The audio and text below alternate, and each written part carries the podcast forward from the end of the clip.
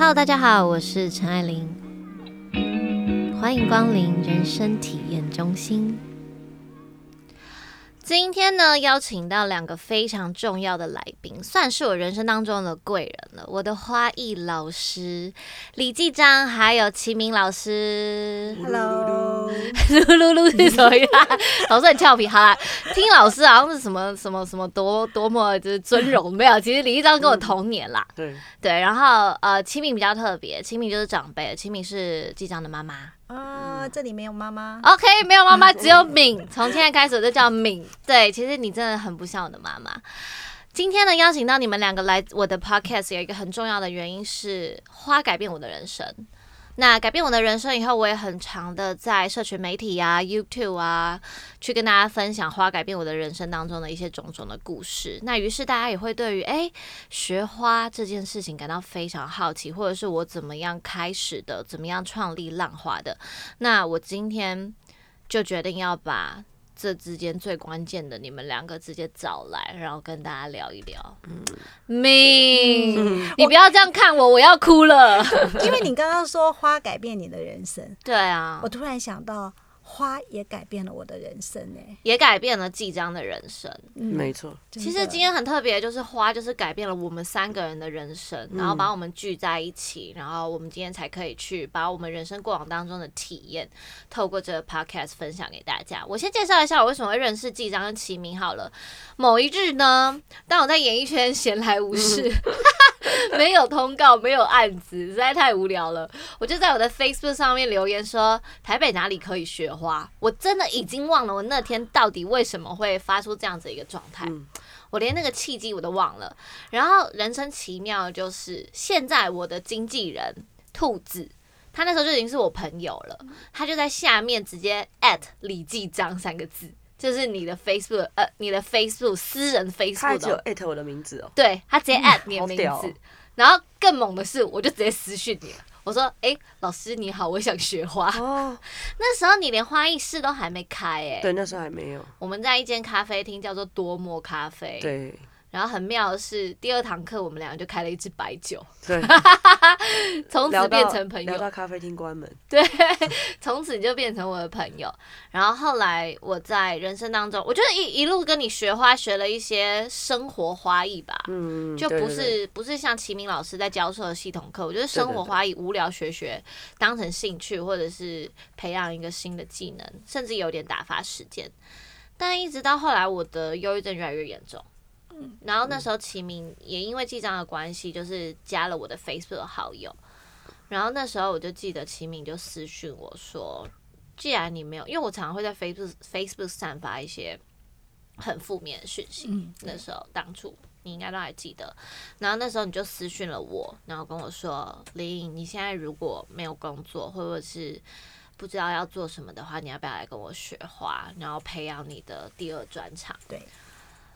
我一开始跟你说我不要，因为我那时候忧郁症，我也没办法面对人群。对然后我又说你那教室有很多学生，然后那时候华艺室还在一店的时候，对，有一个小小小的阁楼，对然后那时候阿明就很可爱，他就说：“那你来阁楼吧，我来上上下下的教你。”我心里面想着：“哦天哪，一个跟我妈妈年纪一样大的的长辈，然后愿意为了我这样来来去去。”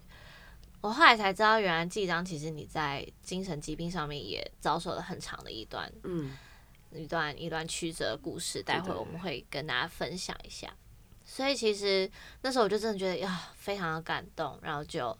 去到了花艺室，然后上了第一堂的德式的花艺系统的课程，然后就这样一路系统到现在开了一间花店。你有没有觉得人生好像就是很多的意外串联在一起的？然后你刚刚说你不知道为什么，你就会去问说：“哎，台北有没有地方可以学花对啊？”，对，我就那时候我就觉得说，嗯，那时候好像老天就先给你一个指令，然后对，嗯，种下一种下一个种种子，真的耶！天无绝人之路啊！对对我现在想起来觉得好奇妙哦。就这样就认识了你们两个，然后这样一直相处了到现在也六年了吧？有啊，有有，对，像真正相处了六年时间，而且一直以来都是密不可分，包含浪花在成立的各种的阶段，我遇到的所有的问题，因为我没有待过花店，没有待过大公司，我所有的问题都是抱着你们两个的大腿。哎、其实有的时候你的问题也可能是我们的问题，但是我们可以从问题中去寻找、去学习学习跟对不对找答案。哇，所以我真的学花啊，开花店啊，都是因为你们两个。那我已经分享我学花的契机了，那我也想问问你们两个学花的契机是什么？我学花这个就让秦明应该老师要从讲一下。我开始说吧，因为纪章他有一段时间就是在高中的时候有过一段人生非常彷徨的时候，就是嗯不知道他到底真正的目标是要求学呢，还是他因为求职呢？求职，对因为对于一个不喜欢在体制内里面被框架的孩子来讲，其实学校是一个家牢笼？对对，觉嗯得坐在教室里面其实就是一个很痛苦的事情，尤其是你要做一整天，对，然后学一上一些可能是对他来讲他并不是很有兴趣的很枯东西，燥。很枯燥的东西，嗯所以那个时候就会出出现了一些呃压力的症候群，行为上的一些不适应跟偏差。那那个时候就离开了学校，嗯，那也没有一个目标，然后又在自己的情绪办。陷陷在自己的情绪里面的时候，因为那个时候我我一个朋友他在一家大饭店的花房工作，嗯，然后因为他们的业务很忙，然后他就问我说，他就问我说，哎，清敏，你你们家女儿现在在那边无所事事，然后一天到晚跟你找麻烦，那你要不要找个工作给她做转移她的注意力？然后我就回去问机长说，哎，某个花店呃可能需要 PT，你要不要去 PT？、那你想，当然不要了，对不对？你这个叛逆的孩子，对啊，怎么会就是总会接受父母亲去安排？然后他就说不要，可是是这像逼你去相亲一样。对啊，我说是我要找我自己要找的工作这样。嗯，对，那那时候另外一个朋友也是大家都好朋友，他就说：“哎，齐敏，因为那个时候我已经退休了，然后其实我已经在家里，他就说：那他如果不做，你有没有可能去做？”我说：“啊，为什么是我去做？”他说：“其实有的时候，嗯可能你去做了之后，你去发现，对你你的孩子发现你做这件事情很快乐，然后学到了很多的东西，然后 maybe 你就可以影响他，然后做给他看。那那时候我们我我的想法说，因为我也是退休没事做，我就想说，嗯好吧，那我就去嘛。哎，你知道年纪五十岁的人，你真的很伟大，花店的 PT 耶，我那个工作之繁琐之杂 哎，对我就是，反正就是抱着去学习、去体验。那我当然最重要的目标就是，我想做给机长看。天下父母心哎，对但是没有想到，其实我比他还有兴趣。真的假的？对，就点燃了我对花艺的一股热热情。其实我以前，因为我以前的工作很忙碌，对，那一直很想学花艺，但是因因为时间上不允许。那既然已经退休了，然后又进到这个工作领域，那我何不就我那时候就很认真的想说，哎，我是不是应该去找一个老师，来学好好的来学？嗯然后这样子，我在花店工作的时候，我就可以做更多的事情，而不是只是在做那个什么洗花瓶啊，对，或者是那种打杂的。因为我看到那些设计师那个很巧很手巧啊手就做出一束好美的花，那时候很羡慕。然后又问我朋友可不可以教我，他是答应要教我，但是他始终没有空教我。那我就想，好吧，那我就找老师学，就觉得哎，这就开启了我的另外一个人生新的一个篇章了。对，所以我觉得这个意外是我没有想到过的。对啊，你就这样一路现在也教花，也也迈向第十年了吧？其实我当初学花，我没有要成为花艺老师、哎。我没有这个想法，你只是想学，有我只是。想学，然后我只是想说，我如果能够在花店，为客人包包出一束美丽美丽的花，然后看到客人心满意足的把这束花带走，我就觉得啊，那是一件很快人生乐很快乐的事情。我单纯只想这样，我并没有说，呃，我真的要成为一个花艺老师。嗯，那后来呢？季章就真的被被影被妈妈影响了吗？然后嗯，后来就觉得哎、他在做的好像蛮有趣的，然后一直看一直看，就哎、东西也蛮漂亮。因为我本来我不会讨厌花，对但我不了解花艺嘛，对，所以我就只会欣赏花而已。那他也不是一开始做的就很漂亮，所以是 我们一开始都很每个对对对人都很鸟了。那慢慢慢慢到后面，我觉得哎、这东西蛮好蛮好看的，我也蛮蛮喜欢的。所以他后来有一次又在问我，那他有一个朋友在成品下面的花店当店长，要不要我过去 PT？我就说好啊，反正我也都在东区混来混去的，对我就觉得哎、很棒，然后我就我就踏进去了。成品也是一个契机耶。对啊依照我们那个年纪的人，听到成品这个地方，就会觉得哎、好像很不错哦。对反正我们半夜都在那边看书啊，对对对什么的这应该是一个好地方。对对对去那边的花店也不至于对，就不会很怂不会，变啊这样。对对对对对，然后就去了这样子对。然后后来呢？后来后来你是因为你的同学找齐哦，敏学那这样花，又说回我的身上来了，因为我那个时候学花艺，只是想说，哎，那我就去，只是学一些生活花艺嘛。对对，那后来我就我也学了花艺之后，才发现，哎，花艺原来也有证照哎。嗯嗯嗯，啊，嗯譬如说你美容师会考证照啊，对，那烘焙师啊对厨师会考证师。那我那时候发现，哦，原来花艺也可以考证照。那那个时候我的老师又鼓励我说，哎，那你要不要考个证照？那我就想，嗯，也可以嘛，就是为自己的学习留下一个蛮漂亮的一个一个成绩单。对，给自己也蛮好的人生的成绩单，所以就这样子，我就一路，但是这就是一个坑嘛，哦，就掉进去 之后呢，你就会懂，因为你一定会想要，就好像你们打怪，对不对？对你一定要一阶一阶一阶的我打到传说对对对对对对。那我就想说，这个哇，这个玩下去有一阶、两阶、三阶，最高的证照我曾经考到第九阶。他就觉得说，哇，我一定要像你们一样，就打怪打打到第九阶，然后那就是一个最高层次。那就这样子一路走下来之后，那我的花艺教学就从生活花艺变成更有系统性的教学，对然后也在当中也辅导学生去考花艺的证照。嗯嗯，那嗯呃，包记章含我，对，那记章那个时候就有一个国中同学就说：“阿姨，你在辅导考会计证照，我来跟你上课考证照。嗯那记章这个孩子呢，他就是既不，他就是这叫怎么说？输不起。哎，输不起。对我，而且那个同学是他的很好很好很好国小国中同学，对我就想说，哇靠，他都来上课了，我不能吗？然而且一开始在花艺室，露露就在，对不对？对对对对，因为他是我的好朋友嘛，那所以嗯他说他要上，我就说啊，他都要上了，那我也我也要，去我也要去。他就说嗯：“哎，妈妈，他都要考，那我也要考。”我说：“好啊，那你就来考啊。”然后他也掉到这个坑里面来了。哇塞！所以齐敏，你这一切从一开始的源头，为了要辅助季章，让他找到一个人生新的目标跟兴趣，你真的成功了耶！但是我我我虽然那个源头是为了要帮助他找到目标跟兴趣，嗯。但是我今天在这里啊，我从来没有对他说过这句话，哎呦，就是我要在这边谢谢机长，我要哭了，你们俩干嘛啦？因为他我也找到我人生后半生的一个目标。其实我是要过一个退休的人生，那我觉得那个是结果你现在更忙，对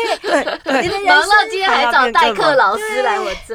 就是你的人生其实已经蛮已经走到一个阶段，慢慢要往另外一个阶段去走的时候，嗯你没有想到说，原来你的人生会因为要帮助女儿找到一个目标，其实是帮自己找到了一个更大的目标。我哎呦要谢谢他。哎呦然后你也帮我找到一个目标，哦谢谢你哦我们现在三个人手牵手，哦谢谢。来来来来来啊，牵成一个圆了。所以我们的某种邪教对，对，所以有的时候我们说是帮助别人，其实是是帮助助自己。我懂，其实我也很想要跟，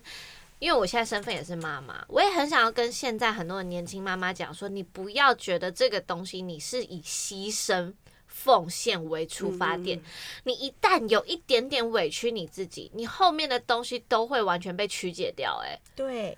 你因为你你你一开始齐米抱着一开始的态度很开放，就是我不委屈啊，我先来啊，我先学，我也很喜欢啊。那你要喜欢，你就一起来吧。这才能够让现在的我跟现在的季章对于花是这么的喜欢，这么的觉得它是美好的，然后甚至真的改变我们的人生。如果你一开始就觉得跟季章说，我就是为了你才去的，现在后果一定完全不一样，嗯对对对不对？对，心态这上面也不一样啊。而且你会再再次的掉到这个压力里面。对，其实我我也是刚刚聊天，我才知道说，其实季章的我我自己的精神方面的问题是来自于情感。那季章的精神方面的问题来自于情感之外，还有一个很大的关系是，可能是呃父之辈的压力嗯，在你身上，可能父亲总是一个求好心切的一个严格的严，格的一个一个心态，希望小孩可以有很好的成就。可是，在教育这方面却不知道从何去下手，以至于可能带给你很多压力，然后造成你没有办法去排解，不知道到底应该要做什么才是你自己。嗯，所以，完完全全，齐敏跟叔叔，你们两个在教育的方针，完完全全的不一样样哎、完其实全其实我我觉得每一个人他出生在他的什么样的家庭，真的不是他可以选择的。对，可以选择这个是我们先天的一个命运，嗯但是我们是可以改造的。但是我先来讲，当然说改造命运这件事情，又不是每个人都可以做得非常的好。哈、嗯那我先来讲讲季章的父亲。季章的父亲，其实我后来就觉得说，为什么他这么的不会做，我们不会我们一直不断的观察他跟解析，对。对，那为什么他那么不会当一个父亲？有一天，他其实也跟我们承承认这件事情，因为纪章的父亲，他的父亲就是纪章的爷爷爷在他的爸爸六个月大的时候，其实他爸爸就已经走了，因为他爸爸是个飞那个呃飞飞飞将飞官。官，然后出任务就就走了，所以他在六个月大的时候就没有父亲，他是一个在没有父亲陪伴下长大的一个孩子，子尤其他又是一个男生，你知道。嗯。当然，我们不管是儿子女儿，都很需要父亲跟母亲这两个那个年代又在但是那个年代更更需要父亲，因为父亲通常是一个儿子最崇拜跟模仿的对象对对，但他却失去了这个对象，所以他自己其实是，其实有时候问他，他也说我就是糊里糊涂的就这样长大了啊，我也不知道该怎么哎办，那他就是外外公外婆宠大的孩子，真的就是外公外婆带大，然后他也没有一个父亲可以让他去学习，嗯所以他在后面的时候，他曾经跟我们讲过，他说他其实是没有。没有没有学习，没有办法去有一个对象来学习如何当父亲，所以他可能就是在很多时候，他是用他的情绪作为作为一个父亲，做是他父亲的样对子，对对有一种威严的样子，对我就要有这个威严来告诉你、引导你教育你。所以，呃，在季章小的时候，父亲是非常的严格。那严格到有的时候，他会他会觉得说，我我就是要用很重的语言去去去告诉你们这件事情一定要这样，一定不能那样，也也不这样就会那样，就是非黑即白，非是嗯即非，呃，不是是就是非，然后很严格的。但是对于季章这样子的孩子，这种方法是行不对通的，嗯，对造成了很大的反弹。对，对。超级啊！你那时候跟你爸最大的冲突到哪里啊？嗯我们还有打过一架，真的在客厅打狠狠打了一架，然后我妈吓到，直接把我们两个拉开。爸爸应该也吓到了，对啊想说孩子已经大到可以可以揍我了。对，就是 就是真的就是气不过，其实气不过。可是当然就只有那么这辈子就这么那那么一次啊。然后嗯后来事后也会笑笑笑讲这件事情，就觉得这都很离谱啊。然后后来他也没有在这件事情下面，他之后他就比较不会再用这么强烈的方式表达，因为他才知道说啊，我们长大了。哎、其实爸爸也是在体验呐、对啊爸爸也是从中去学习啊。对毕竟对后来也没做过这些。后来我们也没有去，嗯因为现在爸爸当然是好很多，因为爸爸退休之后，他对脾气情绪都改变了很多。但一方面也是小孩子长大了，吼，好像 用以前那一套已经没有没有用了，所以对，你在骂我就 就离开嘛离。开啊，我就对呀、不要。我记得有一次离开了三个月吧，对啊，这么久，有啊，你直接离家三个月，就是住朋友家三个月。朋友家。然后齐敏，你一路你也是接受，接受，也不一开始也没有，接受。他也也只好接受啊，因为我已经搬走了。你是说接受离家这件事吗？对啊，那就因为他也蛮大了啊、那我是觉得好吧，那你其实当你们已经高中毕业的时候，甚至在高中的时期，其实你们已经要为自己的行为负责了。那你选嗯选择离开这个家，那你就要为这个选择付出你该付的代价。但是我可以跟季章讲，其实爸爸是比我还担心的。我我知道，他离家的，他离家这三个月，爸爸比我还担心。我们曾经，因为我们知道他朋友家住哪里，我们还嗯曾经开车，去埋伏哦。对我们还车去去默默的开到那个附近看一下那个附近的环环境境怎么样是一个什么样的呃地方生活环境，什么什么地有没有方？机能？有没有对对对对对对，然后看一下那时候还没毕业啊，年纪也大概是高中吧，高中嗯大学的时候。其实爸爸这么严格，其实爸爸对孩子的爱是因为他不知道用什么方法表达，他觉得严格就是爱的方式。我爸其实也是、欸，其实很多爸爸都是这样，当然有很多虎妈也是这样，他觉得嗯我我对你的要求这么的严格，就是我爱你的方法。对。那我其实在这之中，我听到了一个很大的关键是，敏，你怎么会跟叔叔有办法走过去？因为我就在想说，如果我跟严庭生对于颜值的教育方式有这么天差地远的话，我应该早就已经拉着颜值说走，我们离开，或者是到戏剧的走，去哪？每天以泪洗面这样子。每天演小剧场吗，对，小剧场，我们不要爸爸吧，爸爸跟你，我们两个人拜拜，这样之类的，就我啊。其实我觉得我我不能够说一定要用什么方法，因为所有的方法都是因为人而改变的。那我也不能说我的方法就是对的，因为当下的时候，当当然你也会想到说，哎，我是不是就就就放弃这个婚姻或放弃这个家？可是后来我觉得，作为一个母亲，你把这个孩子生下来，嗯你就有这个责任，让他好好的长大。那我那个时候，我只是只是觉得说，好像很多人都说，啊，这个小孩子好难管，这个孩子好难教哦。可是我的想法是，他是我生的，里面我就流着你一定要的血，对，你我就总有办法。任何任何人都可以放弃他，只有只有母亲不能放弃嗯自己的孩子，因为他是你身体的一部一部分，所以怎么样，即便他再再怎么样的叛逆，再怎么样做出再多愚蠢的事情，会让你 伤心的事情，你都不能有放弃。我好害怕哦，因为我也这样伤害我妈过，我现在很害怕 颜你值的小孩 里面流着我叛逆的血，这就是报应。对我没有讲，好好好，但其实我必须说老实话，我可以从纪章的作品里面，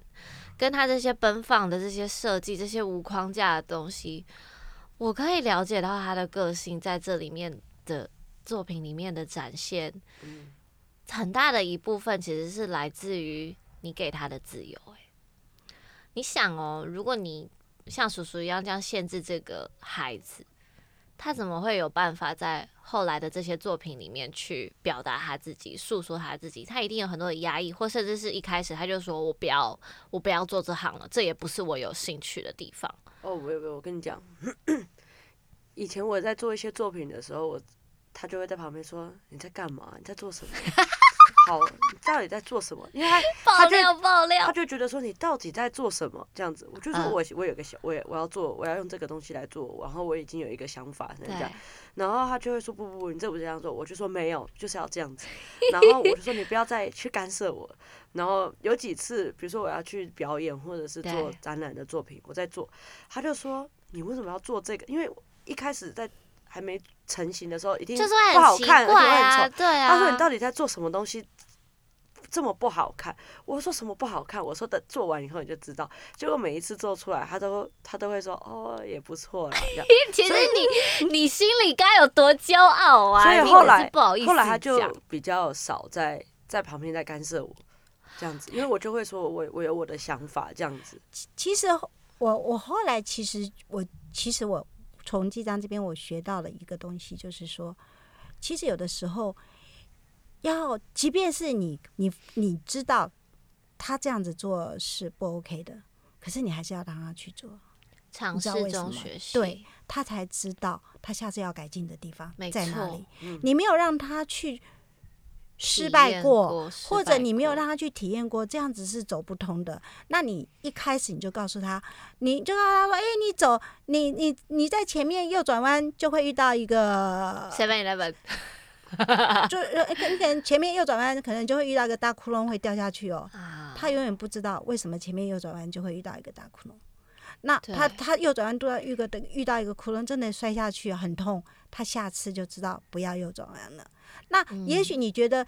右转弯就会碰到一个大窟窿，你一定会掉下去的，你怎么肯定呢？说不定他右转弯之后，他跳过那个窟窿呢，嗯，或者他从那个窟窿里面爬出来之后，诶，他还蛮好的啦。活着，对，所以我觉得人的一直到人从出生到你死亡，其实都是一直在做人生的实验，体验呐、所以为什么我的 podcast 叫叫做实人生验人生体验中心？中心。因为我觉得我们都是在这体验当中去得到一些什么，然后才能成就一些没什么错。所以你就要去体验。嗯小孩子一定要，你就告诉他说，那个你不穿多一点，待会出去，今天天气很冷哦，你一定会感冒。冒，他也不听不进去啊，你就真的让他哈秋一次吧嗯，对，对，总总会有办法的。没错，我就是这样过来的。嗯，生命是自己的，妈妈给你的是你的生命，但是你自己要过下去的是你的人生。嗯。这是真的哎，而且其实，但我我觉得秦敏在后来当一个老师，你去教授我们每一个人在做花考到证照的时候，你你也是先从女儿这边得到了一些什么，嗯。得到了一些教学方、方法。嗯，所以后来无论我做什么，或者有时候我也会很叛逆的说，我不要这个，我不要那个的时候，你都会说没关系，你都很棒。在我的课堂上，找找到一个方式对，他找到方式了，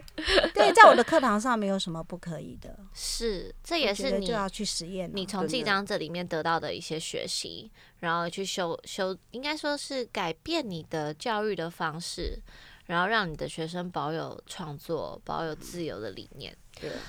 浪花的东西，如果说是比较商业的，记账的东西就是完全是天马行空的，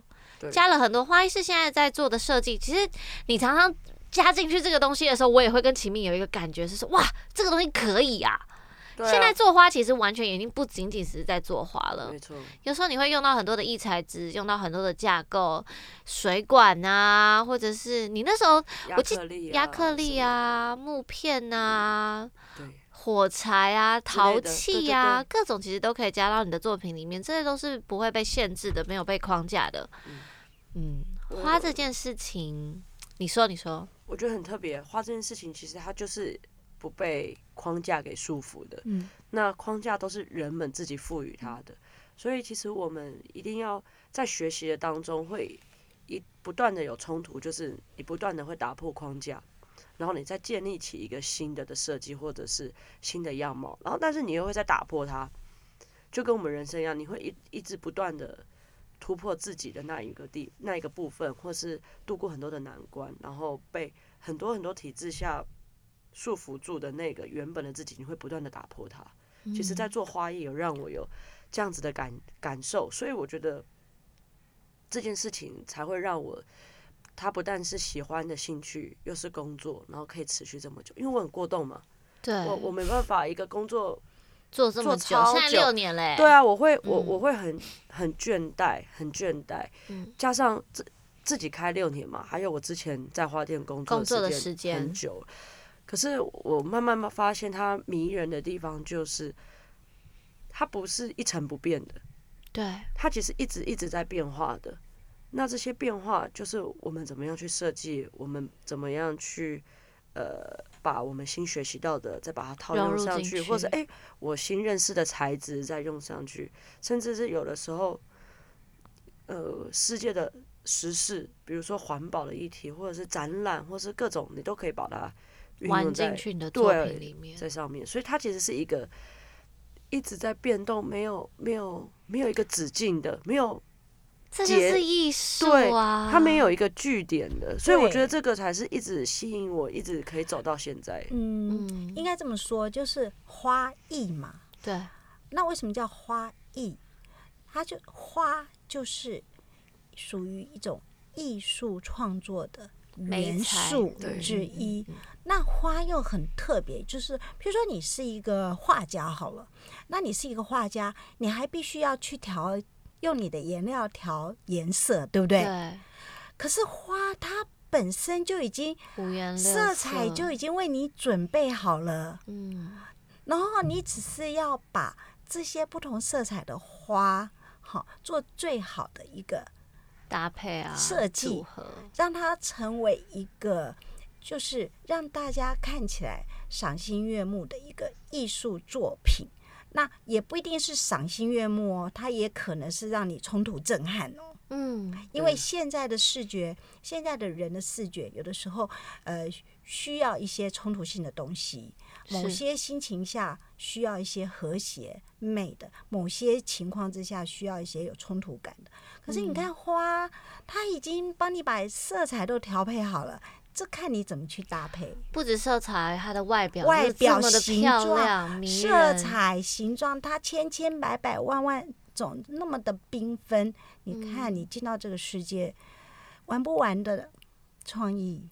真的玩不完呢。我到现在此时此刻，我相信我们三个人都是，我们每天都在学新的东西，我们每天都在觉得我们还有更多的可能、更多的创作，而且这个东西是无止境的。真的，这也是真的是让我们在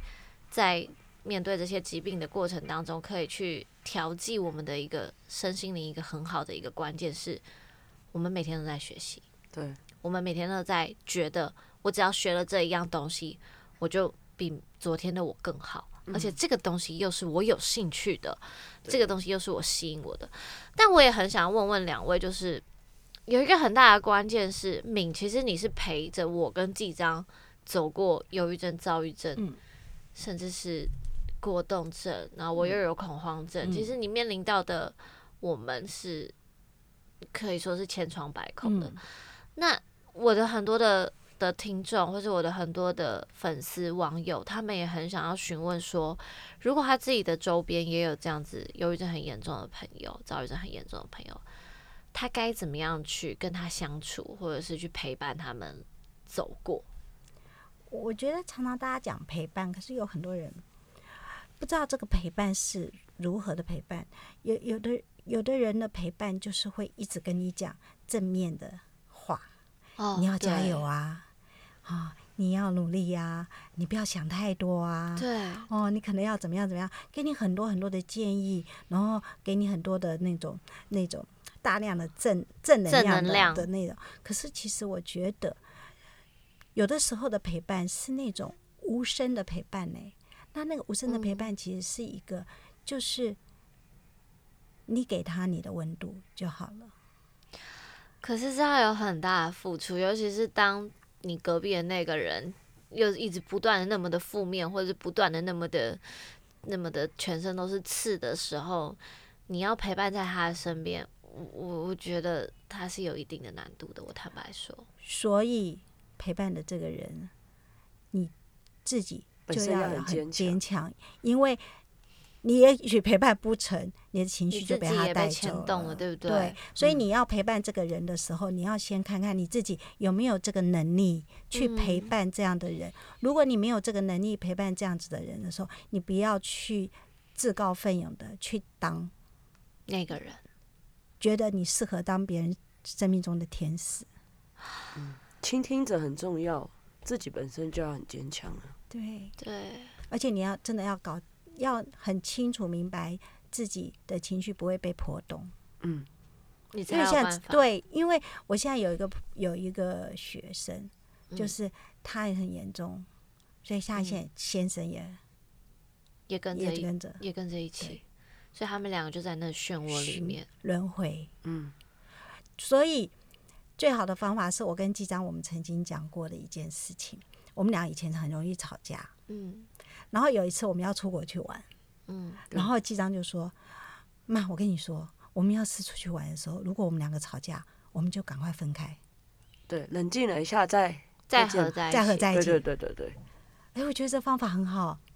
就是我们因为一件事情要争吵了，好，先不要理对方了，对就不然后先去要理对方看自己想我们要看先分开的事情。呃，嗯你做你的，你走你的，我走我的。然后过了二十分钟，你你不要说呃十十分钟，十分钟二十分钟回来之后，人的情绪是在改变，你知道吗？人无时无刻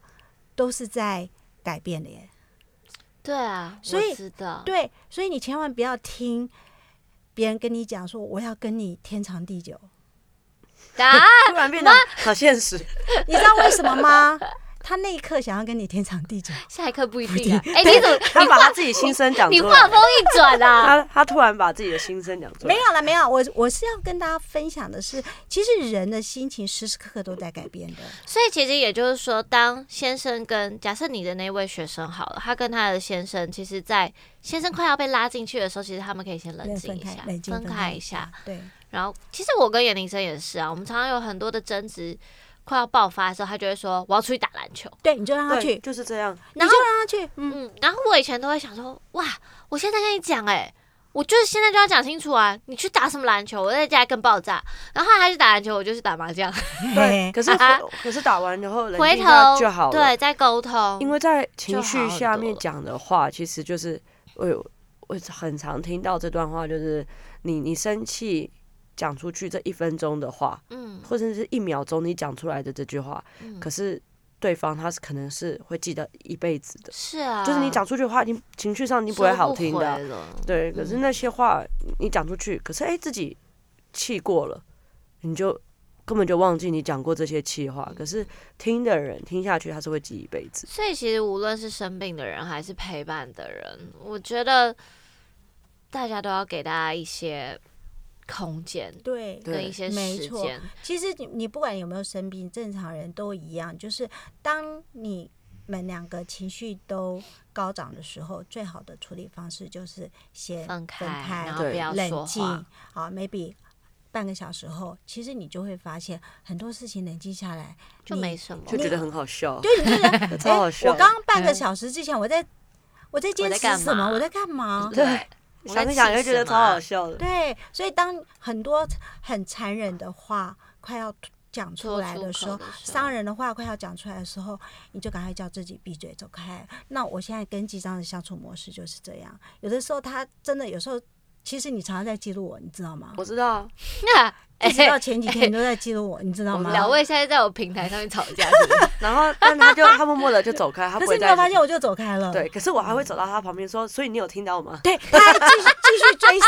他还继续追杀，说：“我刚刚讲的，你听到了没有？你你你有没有听懂我在说什么？”然后就在我背后一直追着我要，然后我就一直赶快去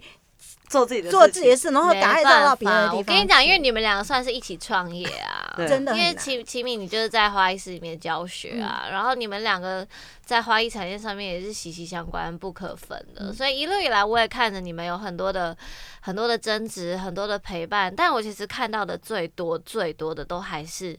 你对我们的影响跟改变，对，所以我才会特别的想要提出问你说，你算是也是面临在对待病友就是有很大的经验的这一部分，所以我才会很想要去知道，当你在面对我们这么负面或者是这么难难搞的状态的时候，你是用什么样的心情啊？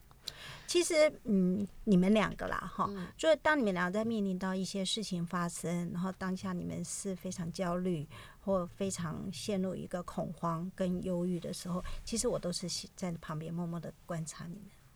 观察陪伴，对我都是在旁边观察陪伴，然后我就会在思考说，此刻的你们需要的是什么？嗯，那当初你那个时候有一些这样子的问题的时候，其实我那个时候也在思考是什么对你来讲是最好的。的，然后我才会想说，哦，可能先要给你一个暂时性的目标，嗯，那这个目标是暂时的，因为暂时可以让你转移转移注意注意力力，嗯，那我才会提提议你说，哎，玲玲，那你要不要来有来来有系统的上呃证照课啊，或者是德式花艺？嗯嗯那这是我给你的一个目标嗯跟一个建议。可是我觉得你很棒的是，你接受了，你要谢谢你自己。不是谢谢我，你要谢谢你当下那一刻，你给自己一个机抽离的机会。嗯可是因为有很多人是没有办法接受建议的，像他一开始叫我要不要去打工，我就说我不要。对啊，这时还是你呢？然后你还花了很多年，你去做了，对渐渐的记账才跟着进去对所以但是你当下你就说好，我也没有当下啊，我我你那时候就有考虑有考虑一下，我说我不要，因为我要面对你很多的其他的学生。哦，对对你也有说不要，对不对对？但是，所以我我觉得你你当下就是你愿意接，就是虽然你经过考虑，你愿意接受，嗯，其实是你自己改变了命运，不是我。真的欸，可是你知道吗？我那时候第一堂课，我就真的在那小阁楼，然后我就插花。天，我那时我还记得，我那时候用了一个桃粉色的玫瑰，嗯好像天堂紫吗？嗯嗯嗯，对我那时候天堂紫。然后我在插那盆花的时候，我第一次在那一段时间觉得，天哪！我过了六小时，我这六小时我居然没有任何一点负面的情绪，没有一点点觉得说今天怎么过得那么慢，怎么还没有过？我这六小时到底在干嘛？我明天要干嘛？我完全没有这种负面的想法，哎，我就是很专注的想说，好，啊这要插哪？啊这有刺、很痛哎、我要把它弄掉哎、啊这形状该怎么办啊？这颜色该怎么办呢、我在那个过程当中，我就真的是第一次感受到，在那段时间真的第一次感受到六个小时没有任何的负面情绪，除了在我睡眠之外。你知道这个是常常我很多学生跟我说的，因为我有很多学生他们是上班族，他 maybe 工作压力很大，然后他 maybe 可能今天呃跟同事或跟老板或跟客户发生什么事情，嗯所以他一来的时候他说：“老师，我告诉你，我今天怎么超气、超气、超气。嗯嗯嗯我说：“好，那就那我们来上课。上完课之后，学生就的反应跟你刚刚的反应一样。哎，是他说：“老师，我觉得心情好多了。”他说：“老师，你知道我刚刚完全都没有把不愉快放在这作，品里面你知道为什么吗？为什么？植物会带给我们正能量。”是这个我是相信的，你懂吗？然后还有就是，你专注在做一件事，所以你不一定是花，你可能在专注在做一个面包，或者你专注在做一个蛋糕的时候，其实嗯当你当下是专注的时候，你真的就会沉浸在那个美好的东西里面，会暂时让你忘掉。不愉快，嗯，虽然是暂时，但是你不觉得你的你你能够有两个小时、三个小时，让自己忘却烦恼，是现代人常常很需要需要的。其实就像很多以前也有很多生病的人，他转到画画上啊，变成一个画家啊或是摄影家。其实他这些东西都是透过美的事物，透过艺术去得到一个治疗。但我觉得我们也还很幸运的事情是，我们透过花治疗我们之外，我们还被认可了。这个东西可能是当初那些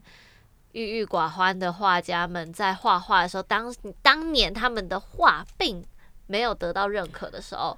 他其实没有办法去觉得他好像变成一个更好的人，所以他去调试调试他自己，然后让他变得更好。可是我跟季章不一样的事情是，我们后来透过了这些花艺的产业，我们也算是在这个产业上面得到了很多的机会跟认可，于是也让我们两个变得跟以前不一样。所以你们两个要心存感恩啊！对啊，我们一直都有啊，有有有感恩欸阿弥陀感佛恩哦，你们要感恩这个世界给了你们开，帮你们开了一个一扇那么美的一扇、一扇窗。但是你你知道吗？其实像你像你你现在是浪花嘛，那对这张是花艺师，嗯你知道你们有一件事情是很幸福的。什么？你知道你们的同事就是你们的花吗？你们是跟花一起工作耶，花就是你们的工作伙伴呢。对啊，你们有这么美好的工作伙伴确，实是。所以是你们是幸运的。所以其实我也会鼓，因因为我的故事，我跟很多人分享，然后在社群媒体或者是各种平台上面，所以也导致于说，最近也有很多人来问我说：“哎、林，你浪花有职缺吗？花店有职缺吗？或者是我可以从什么样的地方去学花去入手。那当然有很多人，我是直接说，哎、你去私讯齐敏的花艺教学，因为那是我老师，我的贵人。然后确实你也有一些学生是从我这边过去的，谢谢你。哎，别别谢别谢。所以其实，在这样的环节里面，我也能够提供的只是，哎，循着我的道路去试试看，因为浪花现在目前养不起太多人，很多了很多企业现在都养不起太多人，我们现在都要自己养。我我只能告诉他说，哎，那我是从哪边开始的？你可以去找齐名，可以去找几张。可是我也想问两位说，最近你们是不是也深刻的感受到，越来越多人在从事花艺这个职业？嗯，他们想在花想学花，想到花店工作，或甚至想经营花店。那你们有没有什么话想说，或者有没有什么经验可以去分享或者指引他们？嗯现在当然很多，越来越多嗯，嗯想嗯想要从事花艺工作的的朋友们啊，不，学生来学一定都是有原因的嘛。对，那呃，其实我觉得，因为可能比在国外跟国外相较之下，台湾我们更容易去花市，我们其实很容易接触到源头。那所以呃，成为一个花艺工作者的门槛其实是不高。嗯。嗯，那只是说，呃，每一个要入这个行的朋友们，有一些可能在还没有真的进到这个职场了解，知道他真实的面貌的时候，会有很多的憧憬跟想法。幻想，对不对？对，好像在花店工作就很浪漫，对然后看陈爱玲拿着一把花拍照，啊，对对对很漂亮。哎，我在当工人的时候你都没看到，哎，对之类的，所以我在锯木头的时候，大家也都没看到啊。对对不对？啊，电钻呐，对啊。然后各种热熔胶烫破皮啊，没错没错。嗯。所以，但是当你真的到进到这个行业跟领域的时候，有很多可可能很多人他就会放弃了。嗯就临时的放弃，走不下去。然后我我我是觉得，呃，不管不不知道每一个人的喜好或者是兴趣，或者是真正的目的在于哪里，嗯但是做花的确可以疗愈你。可是当然，你对这个职业也要下很多很多的心力，很多很多的功夫，很多很多很多，一直不像现在有很多的老前辈、老老师，甚至是我跟齐敏，我们都是一直还到现在还在学习的。对啊，就是它是一个没有尽头的，可是我们也不会因为说啊，我们现在有开店了啊，我们就做老板就好了，我们教课就好了。对就是这个的心态其实是要一直一直调整的。对，嗯，那当然也不是说，呃，花店每个行业它都有一个饱和嘛，但也不是说过饱和了或过饱，它就不不要再不要再开了，就不能再营业，也不是，而是说我们每一个人在做一自己在创业，你一定都是投入很多很多的心力，时间，你就会觉得那是你自己的宝宝，对不对？那你当然希望你这个宝宝他会长大，永续经营啊。对那要怎么永续经营？我觉得才是最重要、最重要的一个点，嗯，就是你要一直不断、不断的学习，然后不断、不断的挑战自己，嗯你才能够在这个行业中。立足，对，没错，其实这是最重要，因为很多学生会说：“老师，现在花店这么多，对，我还要开吗？或者花店这么多，我要怎么样才能够脱颖而出？”对其实就是好好专注的学习，跟专注的做自己想做的事情，然后不要轻易的放弃，嗯，这是最重要的。敏，其实我们刚刚有在讨论这件事情，就是现在要开一个花艺工作室或在家里面去接案，其实是很简单的事情，超简单的，很好很好上手。对，为什么？就是因为它门槛低。对，那你今天如果要开一家餐厅，是不是你需要很大的成本？嗯那你今天做一个花艺工作者，maybe 你不需要啊，你可能就在家。我一开始是在我家厨房啊，对啊，我一开始也是啊，在啊，我们家厨房啊在家嗯在家里厨房教了两年的时间，边教边吃。好，那因为他大家觉得门槛高，那我每次嗯，我经常哈跟来上第一堂课的学生，因为我们的第一堂课都是最基本的圆形作花嘛，对，我常开玩笑的跟他们讲，不过这也是事实，就是我们老一辈的花艺的前辈在四十，他们都他们曾经跟我说，他说你你在四十年前，四四十四十年前哈，你只要会插圆形的盆花，你只要会抓圆形的花束，你就可以开花店呢。对啊，因为那个时候送花或什么都是圆嘛，大圆圆、中圆圆、小小圆圆。婚礼就是大圆圆、中圆圆、小圆圆嘛，主桌放大圆圆，呃课课桌放小圆圆圆，，然后手礼桌放中圆圆。对，那好像只要会做一个圆形的，你你就可以开花店。那现在 maybe 也有很多人觉得，我只要会抓一束花，做一个简单的包装，或者是我只要会插一个盆花，好像就够了。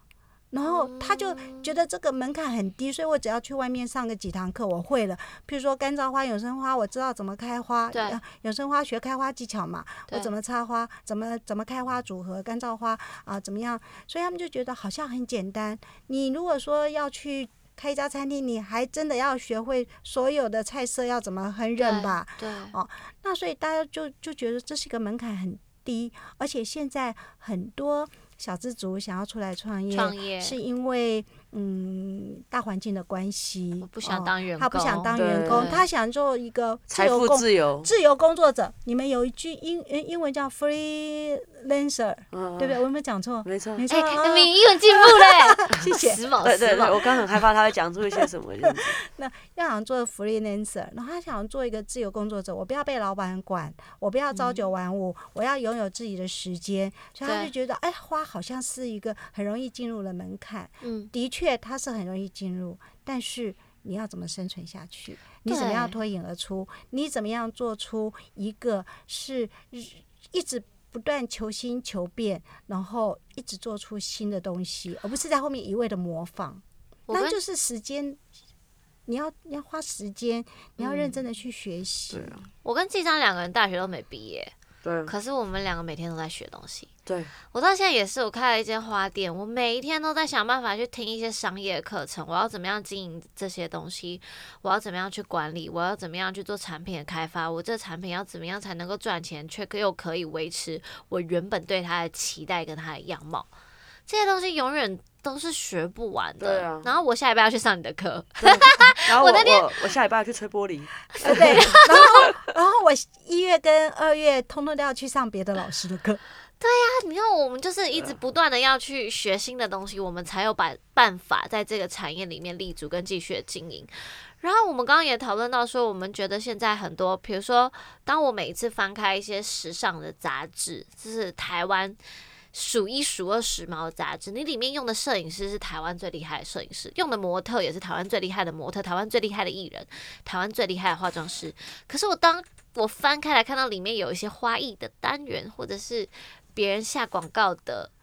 产品上面有用到花的时候，我常常都会觉得天呐，你们怎么可以在你们这么大的杂志上面放这些花啊、你知道为什么吗？因为你懂花，因为你已经拥有，你已经到了一个欣赏的层次了，所以你觉得说，哦，那些花好像可以再更好一点。可是对于一般的大众，他 maybe 觉得，哎，那样就已经很美了，了花一样很美。就像我常常跟我朋友举例说，我有一个男生朋友，他就是每一个节日他都一定会送老婆或送妈妈花的的人，然后他也是一个社经地位有、穿着有品味。会打扮的一个男生，可是他每次买花都是给我去巷口传统花店，嗯然后买红色玫瑰配白色呃满天星然后再加上一些桃红色的呃麒麟草跟桃红色的百合。然后我就会觉得说，哇，那这跟其实时尚杂志是一样的。我们我们花艺师什么时候才可以让别人知道我们的价值，或者是懂嗯这些美？我觉得，我觉得这个是在台湾很多专业领域的盲点的盲点，比如说木工的师傅，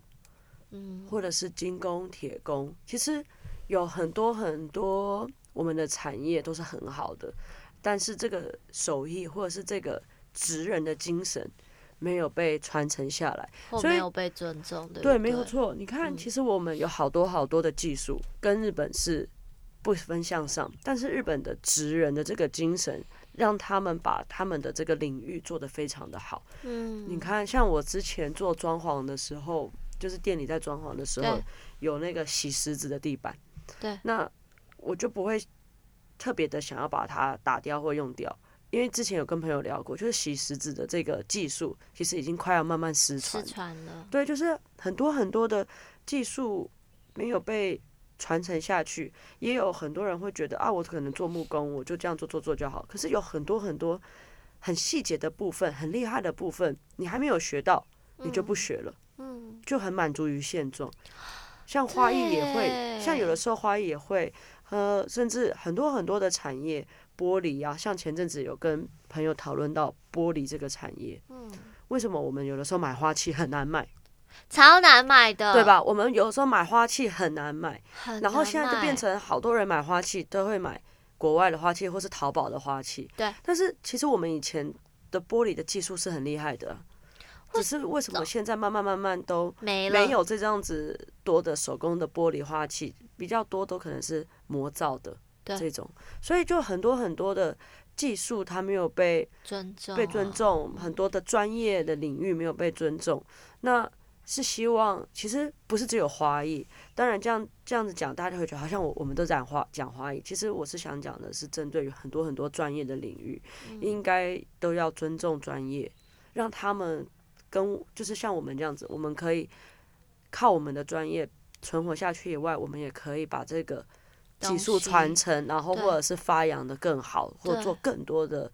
创新，这样子。对呀，对啊，其实这是真的。听你讲完，我才觉得我想的太狭小了。我常常都只是觉得说，你可不可以懂我啊？你可不可以不要跟我讲说，你去花市买一把红玫瑰才两百五，为什么我这束花要收你两千块？对，那不然你自己来用啊、就是尊重专业啊。对啊，其实这个东西牵扯到的，嗯，因为在在像我去欧洲，我去德国，啊跟去日本之前，可能去做展览啊，或者是嗯去进修上课的时候，才知道，哎、其实欧美你要去花市，你是要有营业登记的，嗯，你不是像我们在台湾啊，我家住附近，我来去逛个内，来逛个内湖，花市，我去买个花就可以了。没有，他们是你要有营业登记，或是你要有老师的证照、执照，你才才有办法去申请花市的入场证。日本的话更是，嗯所以有时候你会知道啊，他们的政府是有在保护保护这个领域、这个产业的。对所以大家买花，你就一定要去花店买。啊，你去花店买，你就不会再跟我说你买到批价，对，或者是哎、你这个玫瑰我去那花是一把二二十支才多少钱？为什么你这一支多少钱？可是你知道这原因也来自于台湾买花的人还是太少，对，也是所，以花是为了生存，他们只能卖给散客，对啊，他们不能只卖给我们，他们只卖给我们，他们就饿死了。对啊，啊这行业可能还得其实是要调整的，对，其实是要调整，因为这个人是有关于需求度的。当如果今天人们你必须要透过花店来买花，嗯那花店的进货量相对就会变高啦，对对不对？那他们就不会饿死了。但是有政府很难的啦有政府的电话可以打吗？我等一下，等一下就去打。其实你，嗯，其实我要说的一件事情就是哦，在亚洲好像没有，在欧洲其实他们有花艺学校、哎，对啊你知道吗？啊有花艺学校这件事情有多重要吗？就表示政府是是重视这个产业的。嗯你你可以有美容美容美发。你你有美容美发，你有餐饮学校，你有什么什么？那为什么我们没有没有花花艺学学校，而且为什么没有花艺的证？就是公家，就你有你有考美容师的呃丙级以及证照，你园对艺都有，可是花艺没有。就是你看哦，在日日本跟韩国，嗯他们很重视花艺产业，非常重视，非常重视。那敏，我也想问，因为大家听到这边可能就会想说，哎、奇怪，那台湾没有花艺证照，花艺学校。我没有花艺学校，而且而且我们的花艺证照，像我考的德式、嗯或和式，或者是美国证照，嗯其实都是花店或花艺工作者从国外引进的，对不对？嗯对，对，没错。其实其实台湾自己本身也有很多好几个私人的协会、协会基金会，他们有在发证照。那我我觉得证照是一一一回事啊，跟你花艺学校又是另外一回事。你你要么我们举例好了，德国，嗯德国的花艺学校是读两年，嗯就是我嗯们的两二二类似我们的二嗯专二。专，那两年完了之后，你如果再再再进修，你还可以再多读一年，就可以成为一个花艺的 master。嗯，那你要想哦，他两年的时间，每天都到学校去学花艺耶，耶，天哪，好羡慕！对啊你每个礼拜来插一盆花，那是差多少？他 他们在他们的花艺学校，他们是这样子，他们其实跟我们的美容美发有点像，就就是说，你这一个月你可能有两个礼拜是进学校去上课，那有两个礼拜你要到花店去实习，嗯所以他们是建教合作。对，所以你要到花店实习，然后再回到学校上课，然后学校上课再到花店实习。所以你看他们的功夫是多扎实。对啊，他们的跟我们完花艺全没办法对比。他们花店的花艺设计师要学的东西，除了花艺，他们要学色彩学，他们要学建建筑，筑他们要学植物学，甚至他们要学植物的毒害，就是哪些植物是有毒的，嗯嗯，是嗯是有有病害的。嗯，他们要学的东西非常多。那你看他们的养成过程，跟我们这边 有的说说说，真的有的人他也许到某一个老师那边上了四五堂课，他就出来做一个工作室了，那个层次是真的差很多。所以花艺产业其实能不能够把它提升，就是看。政府在教育的这一块有没有愿意意？愿意去投注？哇，这个我短期之内还真的看不到一个什么样的未来，得对不对，那我们就只有说，从我们自己的教学里面，点点滴滴的去给学生很多正确的有关花艺方面的一些观念，不然就会又变成一个蛋挞的效应了。对嗯，红一阵子，然后就又消失。对，啊，就是现在各个的领域都会是这样子。哎，这个在这个大环境下，哎，这个可以赚钱，这个好像很轻松，这个好像很好做，大家就会投入。对，可是当你投入进去，你没有完全看到它的实体的面。清楚了解的面向的时候，你可能中间就会放弃。那一放弃，你要再找一个新的东西投入，其实不是那么的容易。其实李婷，你有没有觉得你在滑，你常滑 IG 跟 FB，你有没有觉得你每天都会发现两个新品、新的花艺花品品牌，两个、嗯三个、两个、三个，很可怕的耶。但就就我做的这三年，就是活下来的其实也不多。我坦白说，我觉得这除了坚持之外，就像鸡章跟你刚刚说的一件很重要的事情是，我们每天都必须要去学习新的事物，对啊，然后我们要把新的热情跟对于这件事情新的喜爱带到我们的作品里面，我们的作品才有办法感动人。对才有办法让人家觉得啊，这东西真的好美。虽然我是门外汉，但是我就觉得它很美。我又回到我那个穿着时髦打扮，但是送他女友跟老婆巷口花店的那个男子，嗯他就会跟我说：“嗯，你做的东西很漂亮啊，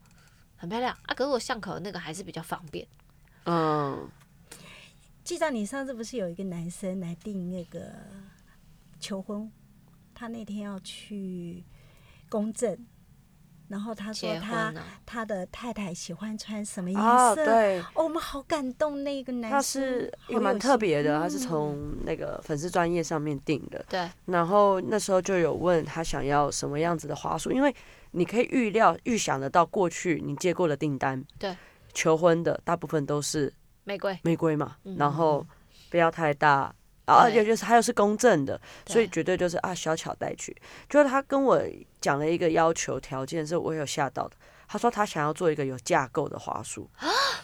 而且而且他想要他的新娘是喜欢黑暗黑风格的，